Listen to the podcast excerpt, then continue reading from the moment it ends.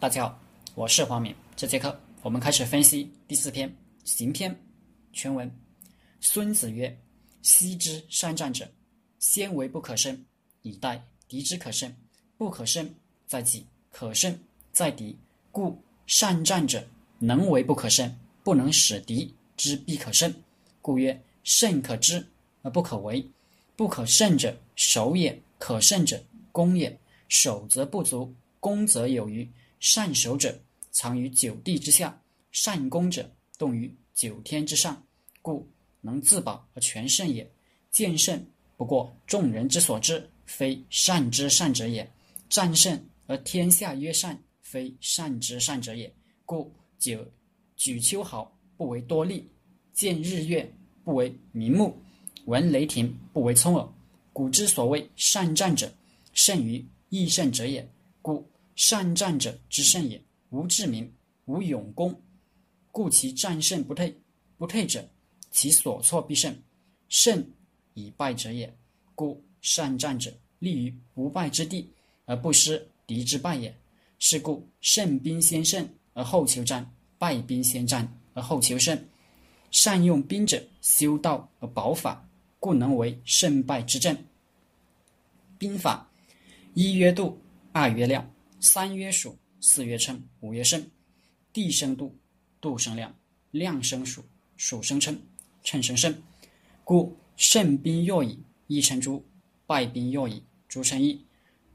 胜者，只占民也；若决积水于千仞之溪者，行也。这就是全文。咱们从第一句开始分析。第一句，孙子曰：“昔之善战者。”先为不可胜，以待敌之可胜。不可胜在己，可胜在敌。故善战者，能为不可胜，不能使敌之可胜。故曰：胜可知而不可为。孙子兵法第四篇是行篇，行篇后面是事篇。形式这个词就是从这来的。什么是行？曹操注解说：君之行也，我动必应，两敌相察，相察情也。行是可以观察到的，我动必应，我动一动，看你怎么回应；你动一动，看我怎么回应，相互试探，相互观察。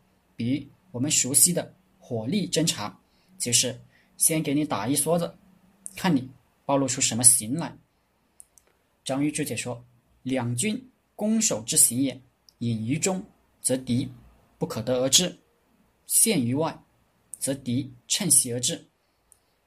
双方军行都尽量不让对方刺探，一接战，一攻一守，两军的军行就相互暴露了。所以，行是在战前，事则是在战斗中。汉代荀彧有一段有一段话讲形势比较准确：夫立策决胜之术，其要有三：一曰行，二曰势，三曰情。行者。言其大体得失之数也，事者言其临时之宜进退之机也，情者言其心智可否之时也。故策同是等，而公书者三书不同也。这段话意思是说，行是大体得失的计算，你胜算有多大，这是算得出来的，算清楚了再做，算不清楚。别做，做事先看行，行不行？做起来就靠势。荀彧说是临时之宜，进退之机，可以这么说。不过孙子在事篇里讲的更深刻。荀彧还讲了情，就是主将的意志力和团队的士气，心智可否？这个情在孙子兵法里也归为势，所以。荀彧的形势情三要，实际还是形势二要。形和势讲清楚了，战胜的过程就是形胜和势胜两个过程。行篇就是讲形胜的。接下来我们开始读行篇。昔之善战者，先为不可胜，以待敌之可胜。不可胜在己，可胜在敌。故善战者。能为不可胜，不能使敌之可胜，故曰胜可知而不可为。古代真正善于作战的人，先规划自己，让自己成为不可战胜的，然后等待可以战胜敌人的时机。不可战胜在于你自个，能否战胜敌人在于对方有没有给你可乘之可乘之机。所以说，善战者能够做到自己不被敌人战胜，却做不到敌人一定会被我战胜。胜利可以预见，但如果条件不具备，是不可以强为的。先为不可胜，以待敌之可胜。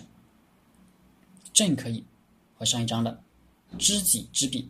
百战不殆相对应，先规划自己，让自己成为不可战胜的，即是知己；然后等待敌人什么时候可以被战胜的时机，即是知彼。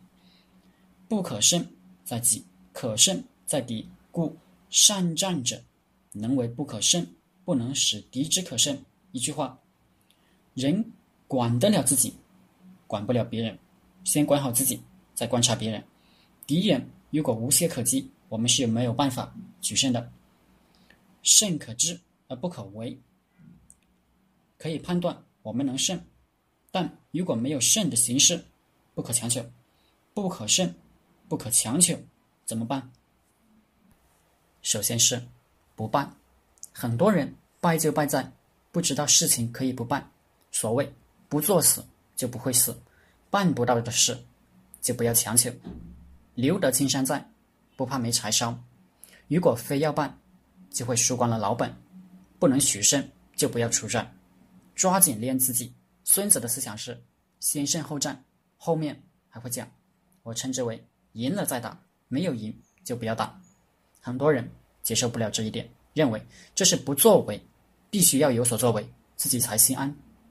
这是一种战略焦虑症，忘了作为的代价、损失和风险。事实上。不出手，并非不作为，而是积累自己，等待时机。三国争霸，诸葛亮就是不停的作为，可以说没有任何胜算的作为，最后把自己累死了。他应该等，等待时机，锻炼身体，一是争取自己活得长，二是把国内治理富足强大，把儿子教育好，传承下去。但他像很多人一样，认为不能等。不能等的结果是什么呢？司马懿活得最长，活过了诸葛亮，活过了曹操，甚至活过了曹丕，就没有人能阻挡他了。结果是三国归晋。所以，第二个策略就是等待。等待在很多情况下都是最好的选择。认识到这一点的人太少了。等待什么？等待形势变化。什么叫形势变化？就是。形变化为形胜，势变化为势胜。形胜是在等待中积累，让自己不可胜，越来越强。势胜是胜机出现，抓住机会，一战而定。最能等的人是日本战国时代的德川家康。有一个笑话讲，日本战国三大英雄织田信长、丰田秀吉和德川家康的说。三个人一起溜鸟，那鸟就是不叫，怎么办呢？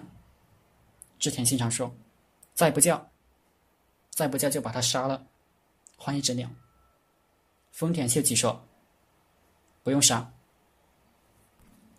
叫就叫，不叫就罚，总有办法让他叫。”问德川家康，家康说：“什么也不用做，等，是鸟吗？它总是要叫的。”三人中，只有德川家康能等，而且他活得最长，结果就是他成了天下之主。德川家康，德川家族统治了日本三百年，等什么呢？一是等形胜积累自己，二是等势胜等对方失误，对方一失误，胜机就出现了；对方不失误，我们就没法赢，或者战胜的代价太大，不如再等一等划算。所以。又有了第三个策略，能不能引诱对方失误？这就是唐太宗李卫公问对你说的：“观古今兵法，一言以蔽之，多方以误，想方设法引他失误。”前几章讲了王翦灭楚国的故事。他找秦王要了六十万大军，开到楚境，却不发动攻势，安营扎寨，每天开运动会练兵。等楚国的动作，这一等就等了一年。楚国人憋不住了，开始频频调动。楚军一动，他看到机会，一举出动，就灭了楚国。好了，这节课就和大家分享到这里。大家可以加我的 QQ 微信幺零三二八二四三四二，我们一起读书、创业、讨论企业管理、团队管理、互联网投资。谢谢大家。